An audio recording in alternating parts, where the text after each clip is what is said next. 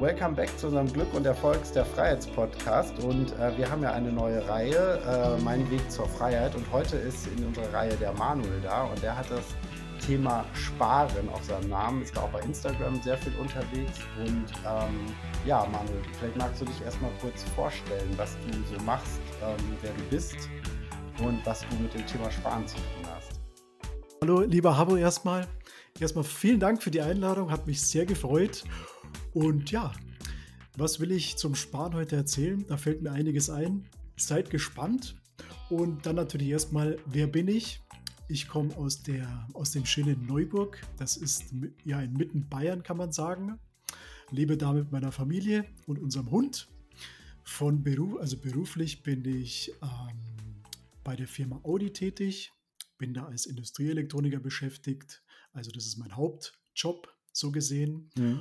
Und nebenbei, ja, tut mich einfach das Sparen extrem interessieren oder hat mich schon lange sehr interessiert. Und dahingehend, ja, habe ich da einfach ein bisschen was aufgebaut, was mittlerweile, ja, sehr schön groß geworden ist, was mir sehr viel Spaß macht.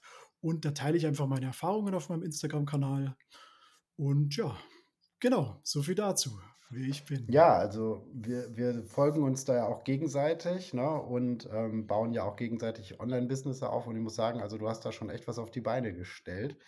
Ähm, ja, äh, wie bist du überhaupt zu dem Thema gekommen? Also, was hast du da vielleicht noch einen persönlichen Anhang zu oder Anklang zu? Oder hat dich jemand dahin geführt? Oder? Nee, tatsächlich hat mich keiner hingeführt. Ähm, ich muss da ins Jahre 2016 zurückgehen, also eigentlich schon ziemlich weit. Da habe ich mir mhm. einfach mal Gedanken gemacht, hm, wie kann man eigentlich mehr Geld verdienen? Also das war so eine Frage, die ich mir gestellt habe und dann habe ich mir einfach mal hingesetzt und habe ja auf gut Glück gegoogelt. Dann sind natürlich Ja. viele YouTube-Videos aufgegangen und sonstiges und da ging eigentlich meine Reise los und dahingehend hat mich das Thema immer mehr interessiert. Ähm, ja, und so gesehen habe ich dann angefangen, einfach ja, zu sparen, mir was aufzubauen. Nebenbei natürlich meine Immobilie, die mich heute zu meinem sechsstelligen Vermögen äh, gebracht hat, natürlich noch zu erwähnen, sehr wichtig. Mhm. Und genau. Aber du wohnst selber in der Immobilie, ne? Weil es ja immer so der Unterschied zwischen ähm, bewohnter Immobilie und der vermieteten Immobilie. Aber trotzdem ist es, also im klassischen Sinne ja kein Investment, aber trotzdem baut man ja einen Wert auf mit dem Abbezahlen, ne, den man als Mieter nicht aufbaut. Das ist ganz klar. Ja. Nee, es ist tatsächlich sogar ein Investment geworden. Also es war mein ah. Eigenheim. Genau, also mhm. eine kleine, eine kleine Dreizimmerimmobilie, weil ja, der typische deutsche Glaubenssatz, man muss sich ja selbst was erschaffen, habe ich natürlich auch in mir gehabt. Und mhm. dahingehend habe ich mir eben diesen Wunsch im Jahre 2013 erfüllt. Und Ach, mein cool. Augenmerk Genau, mein Augenmerk hat eigentlich schon immer darauf äh, bestanden, so schnell wie möglich schuldenfrei zu werden. Ja? Das mhm. ist auch so ein so tiefer Glaubenssatz von mir. Und der hat mich dann eigentlich dazu gebracht, sehr viel abzubezahlen, sehr schnell und sehr sparsam natürlich auch. Und ja. dahingehend habe ich dann meine Frau kennengelernt, bin dann in eine, ja, in ein Haus gezogen, in ein vermietetes. Und dahingehend wurde ich dann sogar zum Vermieter. Also wurde ich sogar Ach, dadurch ja. ein kleiner Investor. und, und, hast noch ja. den steuerlichen Vorteil mitgenommen, ne? dass genau. du die äh, Zinsen ähm, da absetzen kannst, sozusagen, was man ja sonst nicht kann, ne? wo man dann ähm, die Zinsen erzahlt. Ja, genau. Ja, das ist ja Ganz eine coole genau. Geschichte. Also quasi so bist du da so reingestolpert, so Schritt für Schritt, ne? Dann irgendwie in die, in die ganze Sache, also von, von deiner, deiner eigenen Investment sozusagen für dich selbst erstmal so schrittweise hat sich das Ganze da entwickelt. Also sowas finde ich immer super interessant und super spannend. Ähm, und äh, das war also quasi so für dich auch erstmal ein Teil äh, des Sparens. Also was mache ich sozusagen? Ich baue mir was auf mit dem Geld und ich werde auch gleichzeitig, wenn ich das richtig verstanden habe, auch so ein bisschen gezwungen, durch die Immobilie zu sparen. Ne? Weil also ich, ich habe ja was, was ich irgendwie abbezahlen muss. Und ähm, ja, also warum würdest du denn eigentlich sagen, ist Sparen so wichtig? Also was, was macht es so bedeutsam, dass du sozusagen da ja einen Großteil deiner Freizeit oder mittlerweile auch Nebenberuflichkeit, auch für den Instagram-Kanal und dass es dir auch so wichtig ist, dass du ja viele Leute damit erreichst auch, ne? Ähm, und du hast ja auch ein Sendungsbewusstsein. So, was, was würdest du sagen? Was, was ist so dieser Kernpunkt, dass Sparen so wichtig ist? Manche Leute können ja sagen, wieso, ich lebe nur einmal, raus damit irgendwie so. Und ähm, dann macht das Geld doch Sinn, wenn ich es genieße. So. Genau, da sind wir bei dem wichtigen Punkt. Das ist ja auch im Endeffekt ein ja, Glaubenssatz, ich lebe heute, mir egal, was morgen ist, aber morgen leben wir zu 99 Prozent auch noch. Und deswegen sollte man das Thema auch angeben. ja. Und ich finde zum Beispiel auch, Sparen ist sehr abgedroschen. Ja? Man, man verbindet damit immer, ich bringe mein Geld äh, einfach auf die Bank, lasse es da liegen. Das ist natürlich der erste Schritt. Oder aus der Kindheit kennt man es noch, diesen typischen Weltspartag, wo man sein Sparschwein zum Schlachten bringt. Mhm. Aber, aber, aber man darf halt nicht vergessen, nichtsdestotrotz ist Sparen einfach die Grundvoraussetzung für den Umgang mit Geld. Und das ja. will ich einfach auf meinem Kanal näher bringen, weil darauf baut alles weitere auf. Egal ob investieren, egal ob mit meinem Geld zu planen und so weiter und so fort. Also alles baut darauf einfach auf. Genau, man muss ja auch erstmal, um im Leben was zu machen, ob es ein Urlaub sich leisten ist oder was investieren oder was zurücklegen für die Kinder oder ähm, Patenkinder oder was auch immer, muss man ja erstmal was überhaben von dem, was man verdient hat. Also Sparen hat ja auch ganz, ganz viele Facetten dabei. Und ähm, ich denke mal, also was mir mal so ein ähm, Aha-Moment gegeben hat, war, ähm, das ist ein Buch, das habe ich bestimmt vor boah, zehn Jahren gelesen, von Bodo Schäfer war das. Ich weiß gar nicht mehr, Entweder war das das, wie er sagt, in sieben Jahren zur Million oder die Gesetze der Gewinner. Ich weiß es nicht mehr genau, aber das auch nicht so wichtig. Aber da war ein Auszug drin, wo er sagte, Sparen ist die höchste Form, sich selbst zu bezahlen. Und da ging bei mir was auf, wo ich so gemerkt habe, ja, Moment mal, ich gehe arbeiten, ich verdiene Geld, ich zahle extrem viele Steuern, andere Abgaben und so weiter und so fort ähm, auf das Ganze drauf und dann bleibt das und das über. Und jeder Euro, der gespart ist, ist ja auch nochmal sozusagen vorher schon versteuert worden. Das heißt, eigentlich sind es ja schon fast zwei oder 1,50 Euro oder so, der da noch überbleibt, den ich vorher erstmal verdienen muss. Also es ist natürlich ja eine enorme ähm, Kraft, mit der ich dann auch was anstellen kann in meinem Leben, die da überbleibt sozusagen. Ne? Genau. Um, ähm, ja, kennst du das auch von ihm oder siehst du das auch so oder siehst du das eher anders? Nee, sehe ich ganz genauso. Da sprichst du auch einen sehr wichtigen Punkt an. Weil man muss ja auch ehrlich sein. Am Anfang des Monats, wir bezahlen jeden. Wir bezahlen unseren Mieter. Wir bezahlen die Bank meinetwegen den Kredit. Wir bezahlen den Bäcker ja. um die Ecke. Wir bezahlen die Lebensmittel beim zum Beispiel Rewe oder wo auch immer. Also, wo sind wir? Und wir sollten uns auch zuerst bezahlen, am besten vor allen anderen Ausgaben, weil das ist eine Wertschätzung gegenüber uns selber. So einfach ist das. Ja, ich sehe das genauso. Und ähm, mir hat auch jemand mal ganz am Anfang, und das beherzige ich immer weiter gesagt, man muss am Anfang des Monats sparen. Nicht ganz am Ende, wichtig. in der Mitte. Ganz, ganz wichtig. Also ich mache es zum Beispiel so bei mir, ich habe eine Summe X. Äh, das mache ich ja immer, ich spreche auch bei meinen Investments immer nur über Prozente oder über Summe X oder so. Ich finde es mal, nur muss man ja nicht jeden einzelnen Centbetrag preisgeben oder so. Ich habe eine Summe X, die gar nicht so klein ist im Verhältnis zu meinem Gesamtgehalt und das wird immer auf ein separates Sparkonto überwiesen. Das heißt nicht, dass da auch mal was von runtergeht. Also wenn jetzt die Spülmaschine kaputt geht oder so, dann ist das auch dafür da, dass davon mal was äh, genommen wird. Aber so gut ich kann, versuche ich da eben nichts zu nehmen und diese Summe im, immer ansparen zu lassen. Und bei mir ist es so, außer eben Notreparaturen und ansonsten soll das wirklich auch für weitere Investments da liegen. Also einmal für eine Rücklage eben, wie gesagt, und auf der anderen Seite eben für weitere Investments. Aber ich versuche auch noch darüber hinaus immer ein bisschen zu sparen.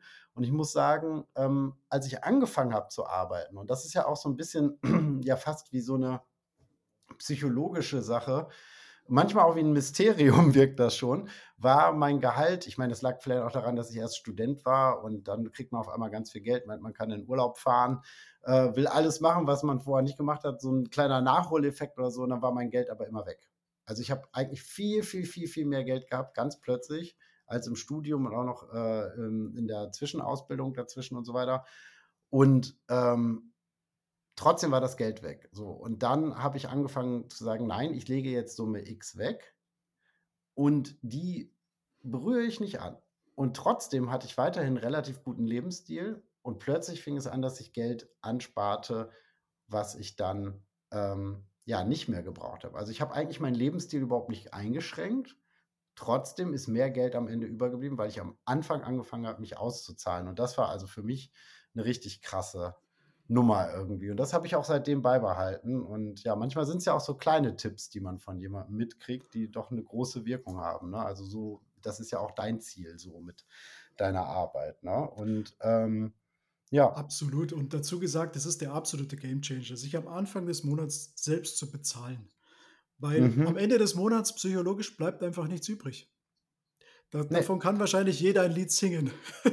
Absolut, das ist wie mit Arbeit. Ne? Wenn, man, ähm, wenn man sich ähm, fünf Tage für eine Aufgabe nimmt, dann brauchst du man fünf Tage dafür. Wenn man sagt, das muss in drei Tagen fertig sein und danach will ich irgendwo hinfahren, was ich einen schönen Wochenendtrip machen, dann schafft man es meistens auch, es in drei Tagen fertig zu machen. Und wenn es zur Not nochmal eine Nachtschicht ist, aber dafür hat man dann hinterher Zeit, und wenn man nämlich immer sagt, nee, ich muss erst die Arbeit fertig haben und dann kann ich mal was Angenehmes oder Nettes machen, passiert es Also ich glaube, Zeit und Geld, das sind so zwei Komponenten, die gehen nach denselben Prinzipien so, ne? Also, ähm, ja. Absolut, das ist genau eine Währung, Zeit und Geld. Das gehört einfach zusammen. Ja. Umso mehr Geld ich habe, umso mehr Zeit habe ich. Da braucht man einfach sich nichts vormachen.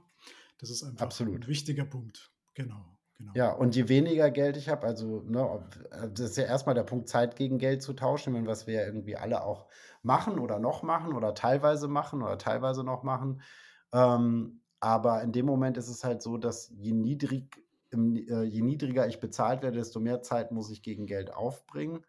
Und dann gibt es halt erstmal die Steigerung ähm, mehr Geld zu bekommen in derselben Zeit. Und dann geht es ja eben darum, sich auch nochmal abzukoppeln. Und das, da ist ja das Tor dazu immer erstmal sozusagen sparen. Dass man mit dem, wo man für Zeit gegen Geld getauscht hat, überhaupt erstmal so eine Art Hebel aufbaut, mit dem man dann in, äh, in die andere Welt eintauchen kann, wenn man es mal so formulieren will. Habo, Habo, genau. da gebe ich, dir, Habo, da gebe ich dir absolut recht.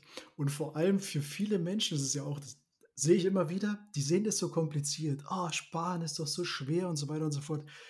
Dafür nutzt man ja im Endeffekt auch ein Kontenmodell. Das heißt, am Anfang des Monats spare ich mir zum Beispiel per Dauerauftrag auf ein Tagesgeldkonto Summe X.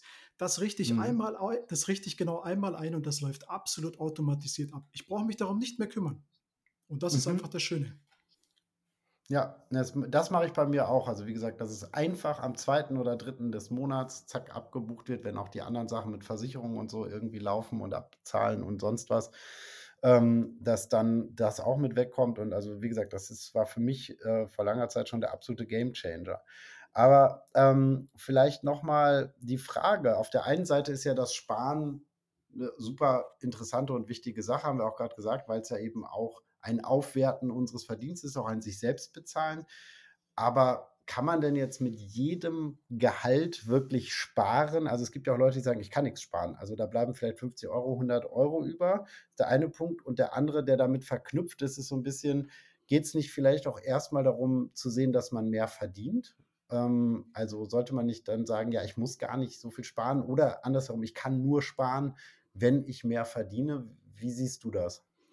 Also hier komme ich gleich zum Punkt, wie im Kleinen so im Großen, weil das ist ja auch so ein gesellschaftlicher Glaubenssatz, ein fälschlicherweise. Denn mich mit eingeschlossen, ich habe früher auch immer gedacht, ich muss mehr verdienen. Aber umso mehr ich verdiene, umso mehr gebe ich aus, weil meistens sind wir uns diesen Ausgaben gar nicht bewusst. Und, ja. und oft sind es auch die Menschen, die sagen, ich kann nicht sparen, die haben keinerlei Überblick über ihre Finanzen. Muss man ja. knallhart sagen. Ja. Weil es fängt, es fängt da an, wo ich sage, ich weiß genau, was verdiene ich, was gebe ich aus. Und dann kann ich erst wirklich meine Stellschrauben einstellen. Wo geht Geld ja. raus, wo ich zum Beispiel gar nicht mehr nutze. Aber wenn das alles unbewusst ab, abläuft, habe ich keine Chance zu reagieren. Keine Chance. Absolut, absolut. Nee, da, bin, da, da stimme ich mit dir überein. Ähm, es ist ja auch eben, eben der Fall, was du gerade sagst, keine Ahnung von den Finanzen. Ich glaube, das betrifft die meisten Leute, dass man so eine diffuse Vorstellung hat, ähm, was man, dass man denkt, ja, ich weiß schon, so und so viel kostet die Miete, das und das ist die Versicherung XY, dann habe ich noch die Kosten. Aber wenn man dann mal alles auflistet, vergisst man wahrscheinlich 30, 40 Prozent aller Kosten und überschlägt so diffus im Kopf. Also so ging es mir auf jeden Fall, bevor ich angefangen habe, mir ganz klar zu machen, was gebe ich im Monat aus, welche Summe kann ich wegsparen und die Summe, die dazwischen bleibt, die darf ich dann auch guten Gewissens für äh, von Geburtstagsgeschenken über Essen gehen oder sonst was ausgeben. Und wenn die weg ist, ist es auch okay, dass sie weg ist. Du meintest ja auch gerade so ein bisschen automatisierte Systeme. Wenn ich halt dann auch Summe X habe, wo ich sage, die ist halt für Spaß, für Alltagsleben von Rewe-Einkäufen bis hin zu allem Möglichen da, dann ist es ja auch okay, wenn die Summe dann weg ist. Da muss man ja dann auch nicht noch krampfhaft werden und sagen, irgendwie, ähm, jetzt muss ich da auch mindestens noch 100 Euro überhaben oder so, weil dann kippt ja auch wieder das Lebensgefühl. Es geht ja auch darum, dass das Sparen auf der einen Seite glücklich macht, dass der Betrag sich anhäuft, aber auf der anderen Seite will man ja auch nicht komplett eingeengt leben. Oder wie gehst du damit um? Hast du manchmal das Gefühl, eingeengt zu sein durch Sparpläne oder sowas? Nee, das eingeengte Gefühl habe ich nicht. Ich habe eher das Gefühl, einfach vermögend zu werden und das ist ein gutes Ziel. Aber dass es mich jetzt wirklich, sagen wir mal, ähm, ja, einengen würde, das würde ich jetzt nicht behaupten. Aber dafür mhm. gibt es ja auch zum Beispiel auch wieder einen psychologischen Effekt. Ich tue mir einfach ein Extrakonto schaffen, wo ich meinetwegen mhm. im Monat nur 50 Euro, einfach den Betrag, wo ich sage, den kann ich jetzt einfach mal wegsparen, nimm und den haue ich jeden Monat raus. Oder wenn ich zum Beispiel ein Sparziel habe, wo ich sage, hey, ich will mir jetzt zum Beispiel das und das mit meiner Frau gönnen, das kostet jetzt 200 Euro, dann spare ich halt eben zum Beispiel vier Monate darauf und dann weiß ich genau, das Geld knall ich raus und es tut mir nicht weh. Und das mhm, ist einfach auch genau. wieder eine ganz wichtige psychologische Schraube, die man hier anzieht. Also Geld mit gutem Gewissen sparen oder gutem Gefühl sparen und das Geld, was man halt zum Ausgeben hat, dann auch mit gutem Gefühl ausgeben. So, also dass man auch, also nicht, dass man zum Beispiel die Freude am Ausgeben verliert, sozusagen. Also, ne, wenn man das mal so festhält. Ich denke, das ist ganz wichtig dabei, dass man nicht das Gefühl hat, dass Sparen immer nur Verzicht ist, sondern es geht ja eben gerade darum, also Systeme zu schaffen, wenn ich dich richtig verstehe, so dass das Sparen zur Freude wird, aber auch das Geld ausgeben zur noch eigentlich stärker zur Freude wird, weil man nicht immer das Gefühl hat, ah, ich gebe eigentlich zu viel Geld aus. Das ist so ein bisschen wie Prokrastination. Eigentlich sollte ich anfangen zu arbeiten, ich mache es nicht. Äh, ich weiß, ich müsste jetzt was machen.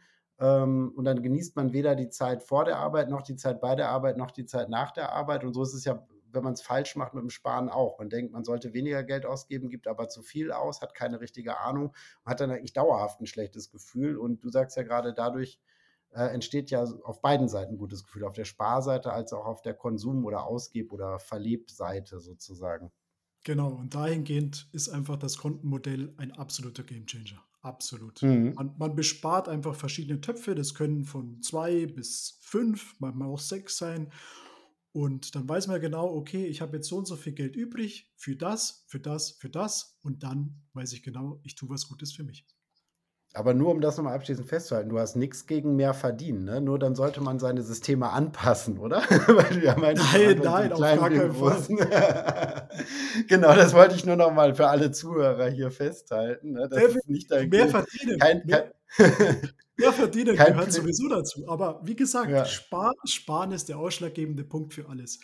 Für mehr genau. verdienen, für mehr äh, investieren und so weiter und so fort. Denn sind wir mal ehrlich, es ist nicht entscheidend, wie viel ich verdiene, sondern es ist immer nur entscheidend, wie viel ich selbst behalte und spare, denn das Geld macht mich vermögend. Nur das. Genau. wenn ich genau. schaffe, wenn ich schaffe im Kleinen mit zum Beispiel 3000 Euro netto im Monat meine 30 Prozent zu sparen oder 20 Prozent und ich verdiene dann in fünf Jahren 15.000 Euro und mache dann wieder 20, 30 Prozent, dann wissen wir beide, wo die Reise hingeht.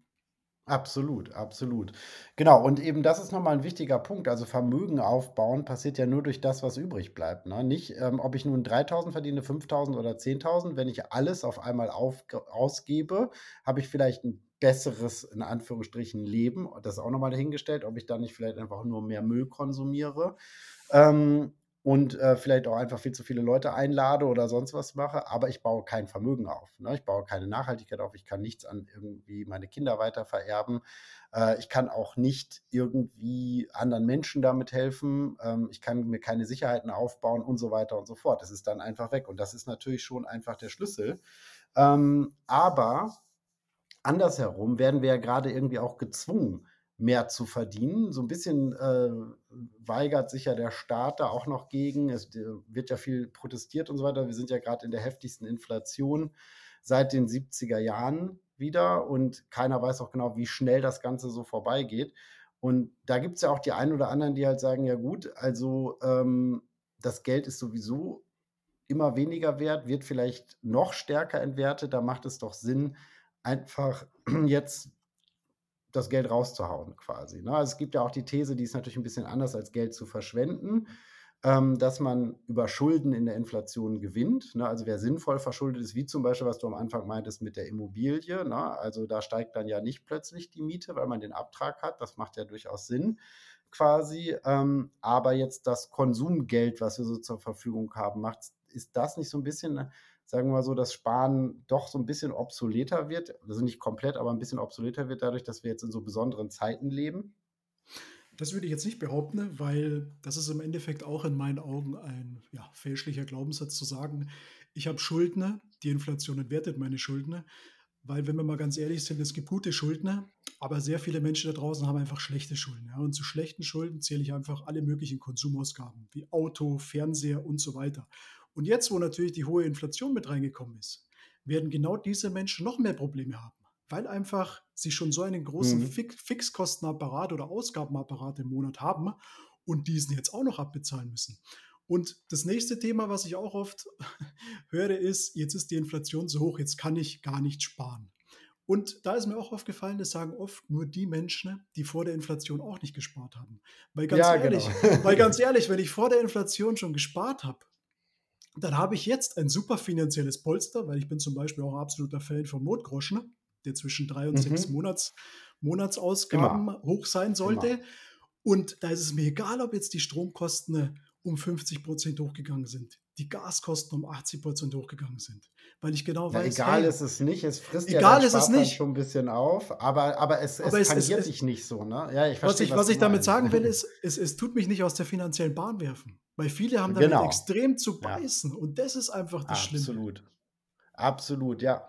Ne, das habe ich auch von meinen Eltern. Also, ähm, ich habe auch immer mindestens also, ich fühle mich schon eng, wenn ich drei Monatsgelder nur noch auf dem Konto liegen habe. Das ist auch nicht mein Sparkonto, sondern ich habe wirklich immer diese Sache und für mich ist es auch ein psychologischer Faktor, weil, ähm, ich merke halt so, dass das brummt, ne, so ein bisschen so wie also, das das strahlt was aus so, ne, so so rein von der, ja, psychischen, emotionalen Seite gesehen. Also es macht was mit einem, wenn man aufs Konto guckt und merkt, da, da ist, ist, ist satt plus und nicht, ich, ich nag da immer an der Nullgrenze rum oder so.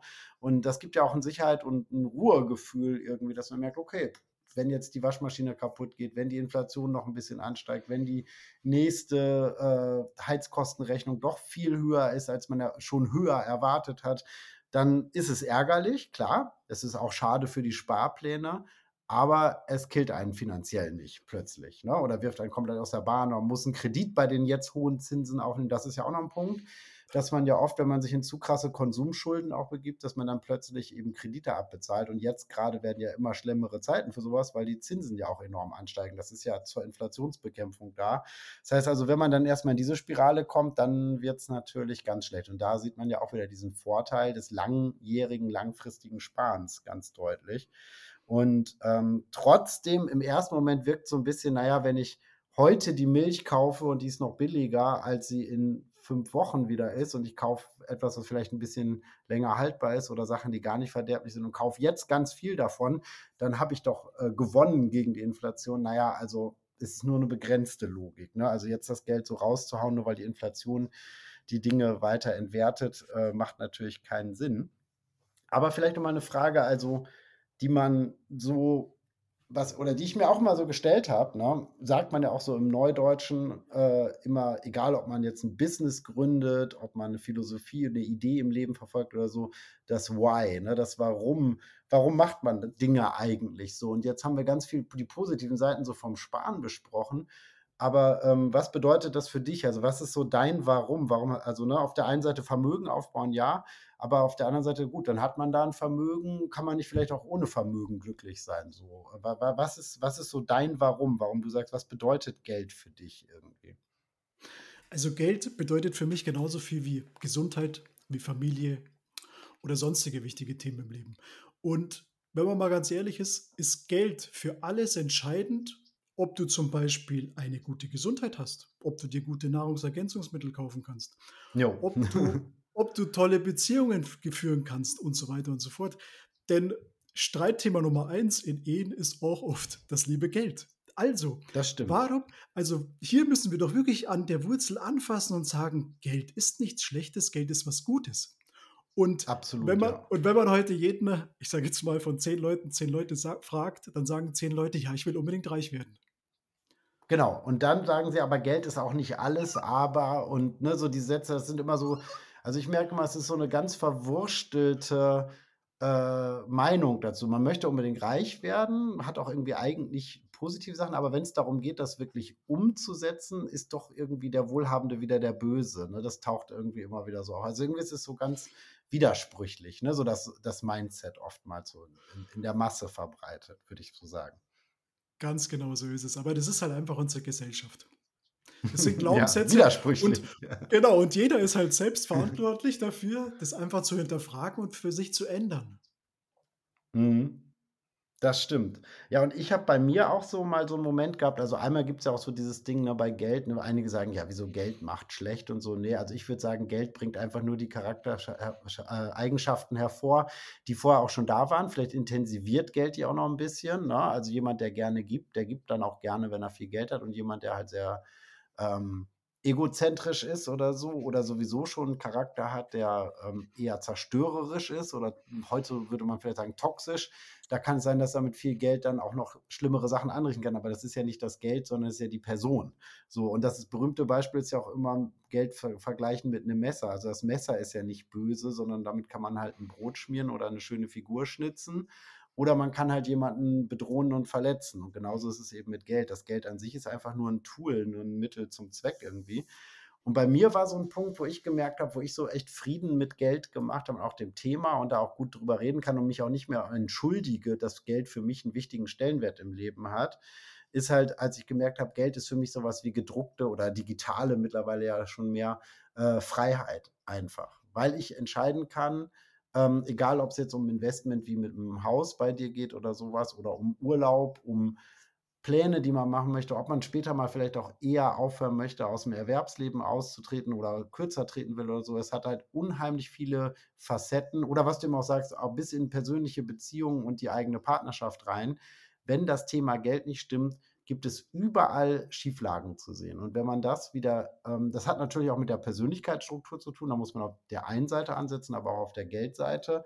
Und wenn man das beides so ins Lot bringt, dann ist es in Ordnung. Und ich denke, deswegen ist es total wichtig und auch mittlerweile echt dran, dass sich immer mehr Menschen damit auseinandersetzen und ihren Frieden so mit dem Thema Geld machen, weil das eben auch sehr viel mit persönlicher Freiheit zu tun hat, würde ich irgendwie sagen. Ne? Ja. Definitiv. Ja. Und die finanzielle Bildung ist ja was ganz Wichtiges. Ich bin ja froh, dass es durchs Informationszeitalter immer weiter nach vorne kommt, weil ansonsten ne, bin ich mir nicht sicher, ob es mich heute auch schon erreicht hätte. Aber es ist halt ein ganz wichtiges Thema und nicht umsonst gibt es einfach so viel, ja, ich, ich sage es ungern, aber diese, diese Armut, es ist ja eigentlich nur dieses Wissen entscheidend dafür, ja. ob ich reich werde oder arm bleibe. Also nicht nur das Wissen, natürlich muss es angewendet werden. Aber ich habe mhm. heutzutage mhm. so viele Zugänge, Informationen zu bekommen. Und deswegen ist es einfach heute um einiges einfacher wie früher.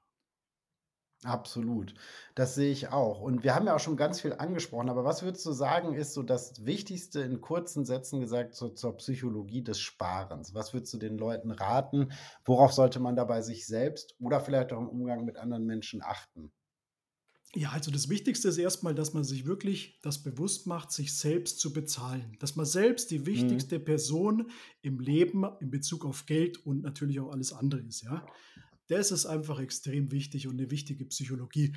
Dann ähm, ist natürlich auch wichtig, dass man sich vielleicht ein bisschen von Menschen fernhält, die wo das alles ein bisschen schlecht sehen, ja. Weil da gibt es ja auch diesen Spruch, man ist immer so der Durchschnitt zwischen den fünf Menschen, mit denen man sich am meisten äh, umgibt. Und wenn ich jetzt zum Beispiel den ganzen Tag mit Leuten abhänge, die wo nichts Besseres zu tun haben, als zu sagen, ich gehe jetzt hier shoppen, ich gehe da shoppen, ich gehe Party machen, dann brauche ich mich irgendwie nicht wundern, dass ich jetzt selber nicht so die Motivation zum Sparen und zum Vermögen habe oder zur finanziellen Bildung. Wie wenn ich jetzt zum mhm. Beispiel drei von den Leuten äh, austauschen würde, äh, bildlich gesprochen und sagen würde, die interessieren sich für Geld, mit denen kann ich darüber äh, reden, investieren, sparen, sonstiges Geld-Mindset. Und das ist ein ja, extremer Hebel, einfach nach vorne zu kommen. Ja, das, das sehe ich auch so. Und ja, also diese Psychologie des Sparens und Money Mindset, das hängt ja total eng zusammen. Hast du da noch was zu sagen? Das ist ja so ein Begriff, ne? Böhmermann hat sich ja gerade drüber lustig gemacht, Mindset, Mindset, Mindset und so.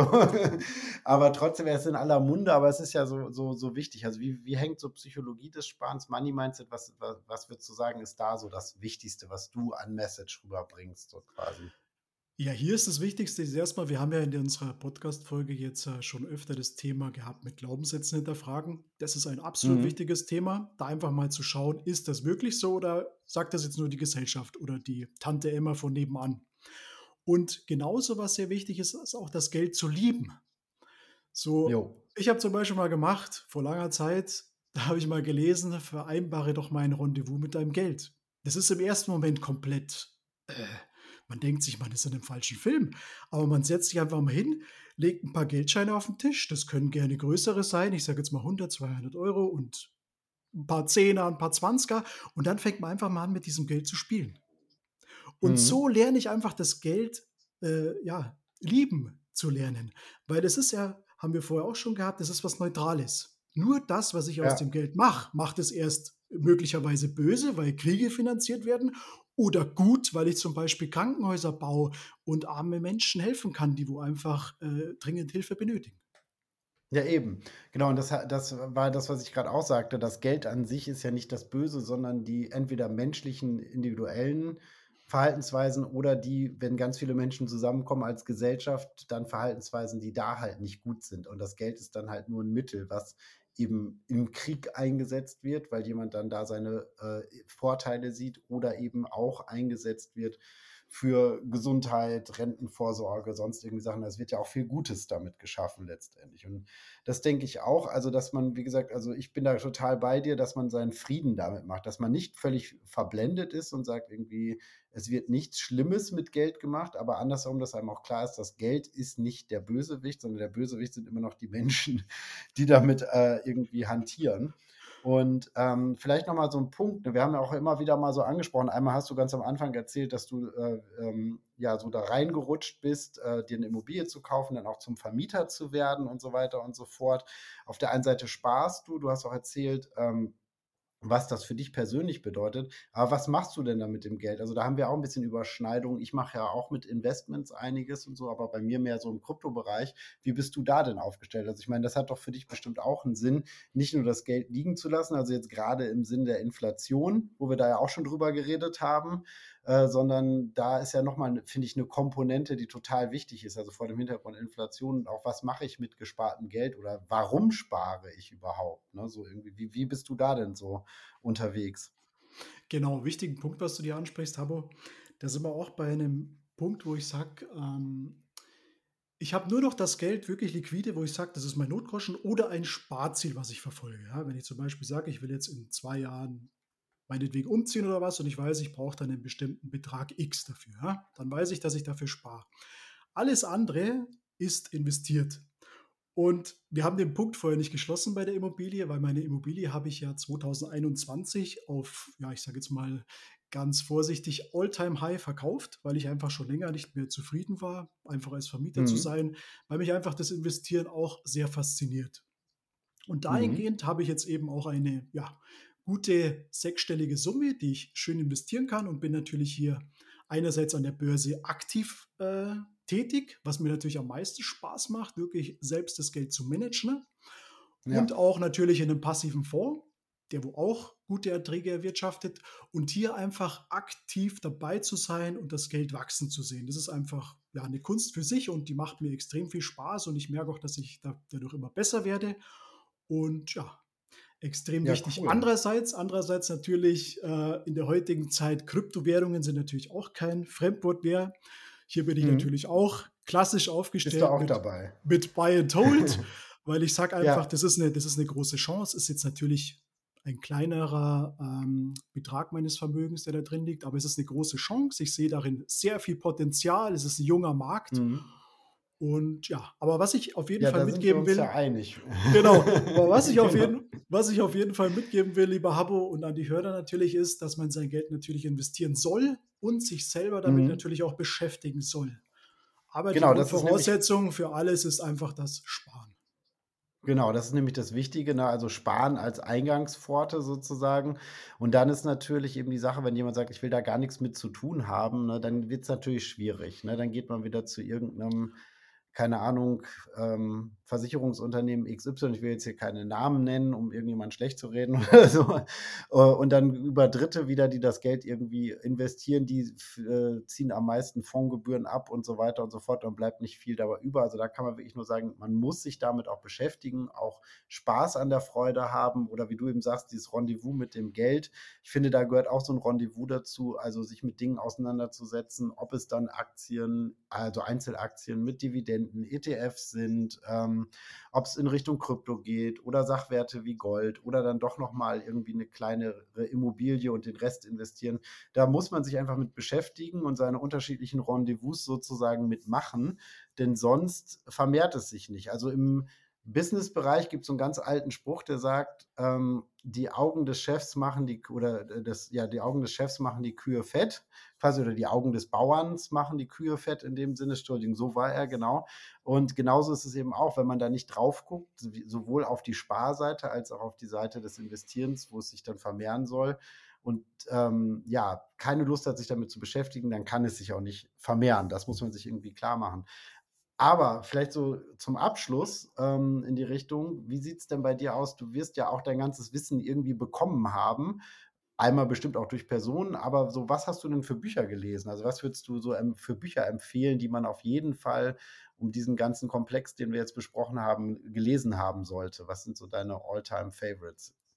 Ja, bevor wir zu den Büchern kommen, lieber Habo, habe ich noch was einzuwerfen, ganz kurz. Ich habe ja, gerne mal, ähm, ich habe ich habe schon mal gelesen und dies, dieser Spruch ist mir eigentlich gar nicht mehr aus dem Kopf gegangen, wo es einfach heißt, wer ist denn der beste Mensch, der sich um dein Geld kümmern kann? Und da sind wir auch wieder beim Punkt. Wir fragen tausend Menschen und tausend Menschen werden wahrscheinlich antworten, ich selbst, ich selbst. Und genau mhm. das ist der Punkt. Aktiv zu sagen, was gefällt mir, wo habe ich meine, meine Interessen und dann funktioniert das alles von alleine.